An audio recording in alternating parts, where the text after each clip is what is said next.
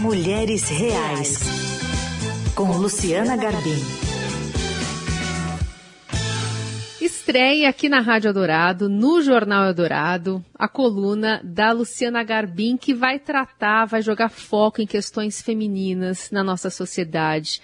Ela fez uma estreia muito legal já no portal do Estadão, que está dando muita repercussão, e a gente vai trazer essas conversas a partir de hoje, também aqui na Rádio dos Melhores Ouvintes. Portanto, seja muito bem-vinda, Luciana Garbim. Como vai?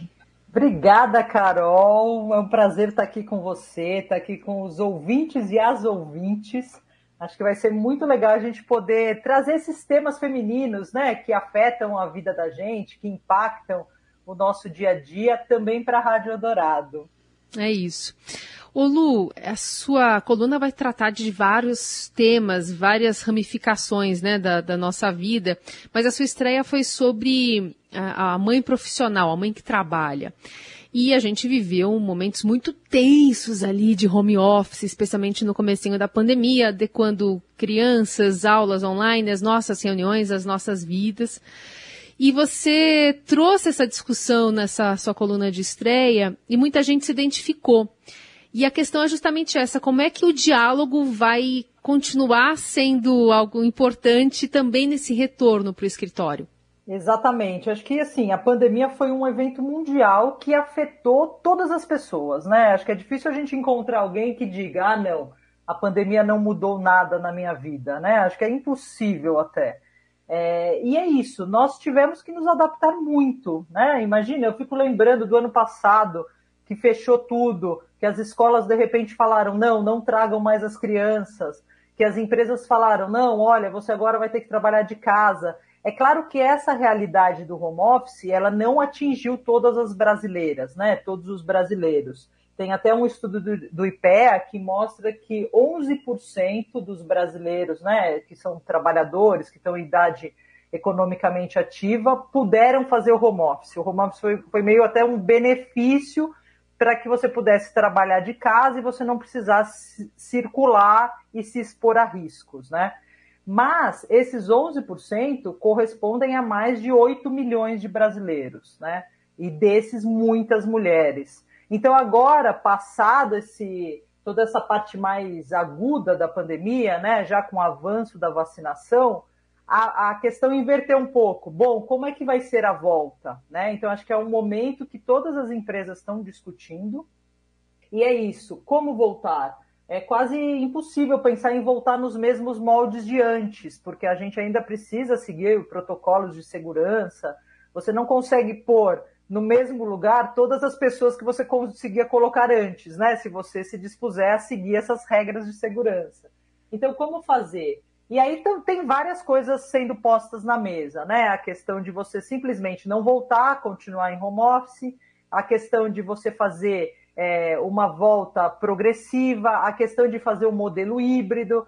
Então, acho que todas as empresas estão com essa discussão nesse momento. E muitas mães, assim, eu, eu conversando com as mães, com as colegas, com as pessoas que eu encontro assim em várias áreas, eu escutava muito isso, assim, muitas mulheres até dispostas a, a não voltar mais para o trabalho, a pedir demissão, a tentar um outro trabalho. As pesquisas têm mostrado isso, né? Os recrutadores já com essa demanda, olha, não quero voltar mais se tiver que voltar cinco dias por semana no escritório. Então a coluna foi um pouco para dialogar com essas pessoas, né? Dialogar com essas mães. E acho que uma coisa interessante que aconteceu com a gente nesse período é que essa, é, esse fato né, de misturar casa e trabalho, apesar de ter tido efeitos pesados, né, muita hum. gente é, relata que até começou a trabalhar mais, né, porque além do trabalho em si, você tem todo o trabalho da casa, você tem todo o trabalho dos filhos. Eu uhum. perdi um tempão, por exemplo, fazendo as aulas remotas ali, dando apoio, porque meus filhos são pequenos ainda. Super. Então ficou muito pesado para a gente, mas ao mesmo tempo a gente descobriu alguns benefícios, né, Carol? Então, por exemplo, essa coisa de eu não conseguia buscar meus filhos na escola por causa do horário de trabalho. E hoje, assim, eu, eu dou um jeito, mesmo que eu esteja ouvindo ali uma reunião, é meio um car office até, né? Você vai buscar, você dá um jeito de conciliar. É, você começou você a almoçar com seus filhos, por exemplo? Almoçar Lu? com as crianças, até Isso eu te senti muito. acompanhar mais até a própria alimentação, né? Porque antes a gente tinha que deixar de alguma forma alguém fazendo, a gente precisava relegar a terceiros algumas coisas da maternidade que a gente não conseguia fazer porque a gente estava trabalhando fora, né? É, então acho que isso gera uma ansiedade, né? Não só em nós duas, como em todas as mulheres que eu conheço, assim, que estão passando por isso. E a ideia da coluna foi justamente essa, assim, né? Levantar essa discussão. É, é uma ideia, enfim, fantástica de a gente dialogar sobre isso. E agora, eu acho que também parte até dessa demanda reprimida que as empresas estão notando que existe, esse diálogo, né, Lu? Porque as empresas elas estão entendendo que as mães se adequaram de uma forma e que especialmente nessa virada de ano, né, é, muitas das, das coisas que a gente faz está de acordo com o ano letivo. Então a escola é, funcionando até dezembro, às, vezes até aumentando um pouquinho a carga por conta desse retorno aí de pandemia, de, de, de, de conteúdo mesmo.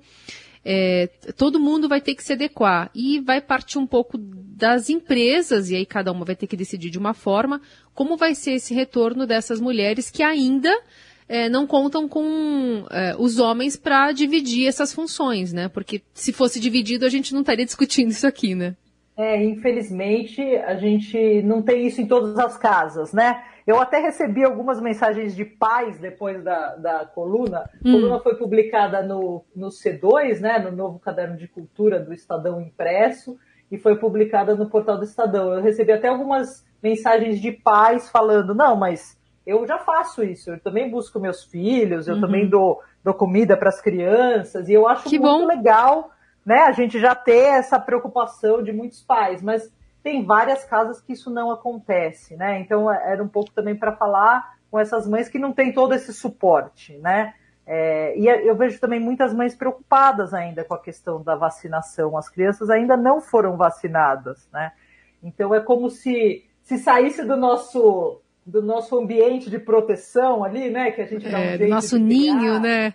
No nosso ninho meio controlado é, mesmo que as crianças estão indo na escola, a gente fica acompanhando né, na escola quais são os procedimentos de segurança que eles adotam. Eu, por exemplo, é, até a pedido da escola, mando quatro máscaras, assim, é uma máscara que eles vão e mais três para trocar em, durante quatro horas. Enfim, a gente mais ou menos tenta controlar. Agora, se você tem que passar o dia inteiro circulando, tendo contato com um monte de gente que se você não sabe, às vezes está tomando os mesmos cuidados, e aí você voltar para casa, né, e ter contato com os filhos, então gera uma, um certo temor por parte de algumas mães também. Então era é sobre isso que, que é a discussão, sabe? Olha, ninguém, claro, ninguém vai ter uma receita para as empresas, porque cada empresa tem a sua cultura, cada empresa é, se dedica a um setor, mesmo, né? exatamente, tem suas características, suas necessidades.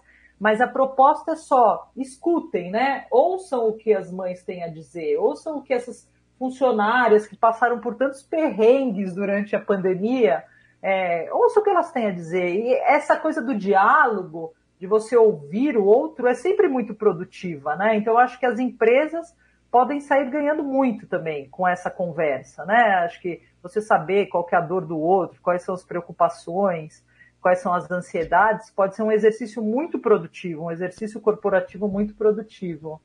Bom, e esse diálogo que a gente vai continuar também aqui na Rádio Dourado, com essa estreia da Luciana Garbim, trazendo essas discussões à tona. E vocês podem, inclusive, compartilhar, além de compartilhar, é, participar dessa conversa, mandando sugestões de temas para o Instagram da, da Luciana Garbim e lendo a coluna que está disponível no portal do Estadão.